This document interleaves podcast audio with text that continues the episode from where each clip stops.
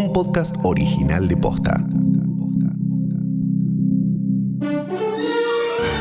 Bitácora de la Copa América, día 7, sábado 19 de junio del 2021.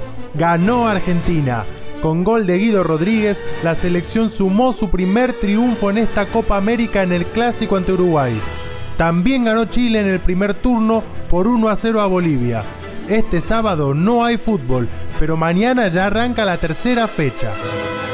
Soy Carlos Maidana. Esto es La Copa Imposible. ¡Qué viernes que pasamos! La selección argentina venció por 1 a 0 a Uruguay en un clásico sudamericano que dejó muchísimo para contar y analizar. Pero empecemos cronológicamente, para dejarlo mejor para el final. En el primer turno, Chile venció a Bolivia por 1 a 0 en el Arena Pantanal de Cuyabá con gol de Ben Brereton, el inglés naturalizado chileno al que el entrenador uruguayo Martín Lazarte le dio la confianza de jugar desde el inicio. Bolivia suma dos derrotas y va a tener que dar un cambio rotundo si no quiere quedarse afuera de la próxima ronda de la Copa. Todavía le falta jugar contra Uruguay y la Argentina. Parece una tarea titánica. Brereton, sí, Brereton, sí, Brereton. A los nueve, señores. Chile 1, Bolivia 0. Gol del inglés Brereton, el hombre del Blackburn Rovers. Pero en este partido se dio otro hecho bastante curioso y particular. Es que las autoridades chilenas dispusieron que su camiseta de juego luciera una bandera estampada por sobre el logo de Nike, la marca de indumentaria que vista Chile. Para explicarnos por qué sucedió esto y los motivos del conflicto, convocamos a Felipe Pazzi, periodista deportivo chileno especialista en gestión en el deporte cuando se firmó ese acuerdo que, tiene algo sabroso también. Hay, una, nota en un medio chileno, La Tercera, que es el segundo diario más importante acá en Chile, que dice que es el último contrato de Sergio Jaude. es verdad, fuera de todo lo que pasó con él en, la ANFP, generó grandes negocios como vender eh, los derechos de la selección chilena por 106 millones de dólares en en un acuerdo que le dio muchos beneficios al fútbol chileno y muy reconocido. Y también selló este acuerdo con eh, Nike que le rentaba hasta el Mundial de Qatar 2022 3.5 millones de dólares por año. El tema de la pandemia, hubo algunos eh, acuerdos que se pudieron mantener, otros que no. El tema es que no hubo un acuerdo sobre los partidos que no jugó la selección chilena y durante el año pasado y estuvieron tres o cuatro meses litigando y ahora ya definitivamente eh, rompieron relación. La federación optó por esto que se vio en el partido ante Bolivia de ayer, eh, se decidió tapar el Nike en los días de partido solamente porque evidentemente es, un, demasiado trabajoso hacerlo con el resto de, de, la, de la utilería en, términos de ropa de entrenamiento, ropa de salida y demás. Así que se decidió hacer solo en día de partido.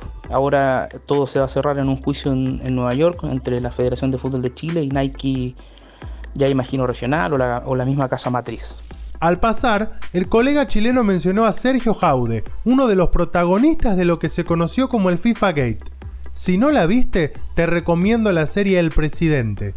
Está en Amazon Prime Video y es ideal para ponerte al tanto de este tema. Pero ahora sí, volvamos a lo que más nos importa. Ganó la Argentina fue ante Uruguay por 1 a 0 con gol de Guido Rodríguez a los 13 minutos del primer tiempo en un partido sacrificado y con una actuación estelar del capitán Lionel Messi. ¡Gol! ¡Argentina! Guido Rodríguez detrás de todos, cabeza, palo y adentro. Pongámosle números al triunfo de la Argentina. Fue el partido 1000 en toda la historia de la selección. El primero también fue ante Uruguay, se jugó hace casi 119 años el 20 de julio de 1902 y fue triunfo argentino por 6 a 0. En total fueron 192 veces las que se jugó este clásico. 89 triunfos fueron para Argentina, 57 para Uruguay y 46 fueron empates. Y ahora pongámosle números a la figura de anoche, al mejor jugador del mundo, a Lionel Messi, porque con 73 goles es el máximo goleador de la historia de la selección, con 19 goles más que Gabriel Batistuta que está en el segundo lugar y 31 más que Sergio Agüero que completa el podio. Messi es además el segundo jugador con más presencias en la historia de la selección. Lleva 146 partidos, apenas uno menos que Javier Mascherano, al que seguramente va a igualar y pasar en breve para así quedarse en la cima de todos los récords individuales.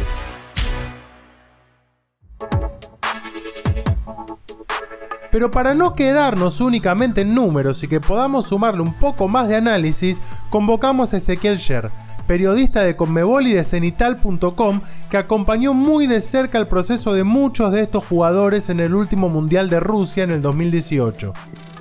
Hacía varios partidos que Argentina estaba tratando de imponer el ritmo que quería, eh, pasar por encima al rival desde comienzo y después saber gestionar los espacios. No siempre se le dio por alguna falla defensiva, me parece, en los partidos pasados y esta vez estuvo muy seguro y supo aprovechar eh, el espacio, eh, teniendo brillo de varios jugadores, especialmente de Messi, pero también de la de la columna vertebral de mediocampistas, que fue, me parece que el partido de Paul y el partido de Guido Rodríguez fue muy claro desde lo defensivo y también superlativo a la hora de distribuir el juego.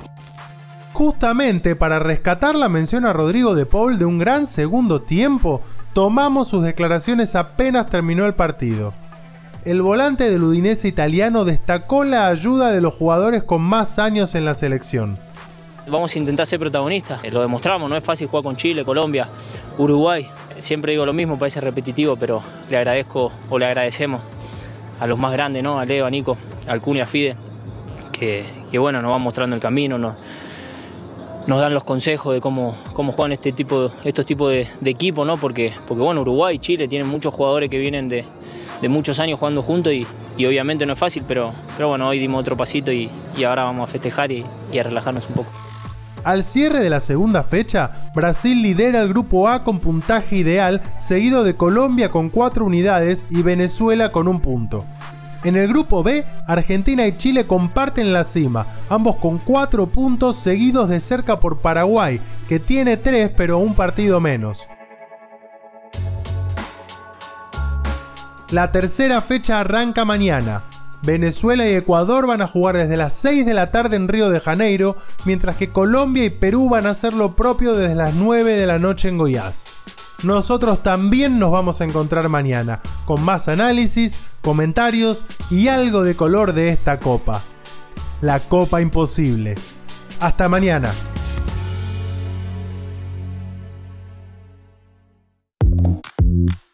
La Copa Imposible es un podcast original de Posta. Seguinos en Spotify y encontrá un nuevo episodio todos los días a las 7 de la mañana. Edición Leo Fernández. Producción ejecutiva Luciano Banchero y Diego del Agostino. Soy Carlos Maidana. Hasta mañana.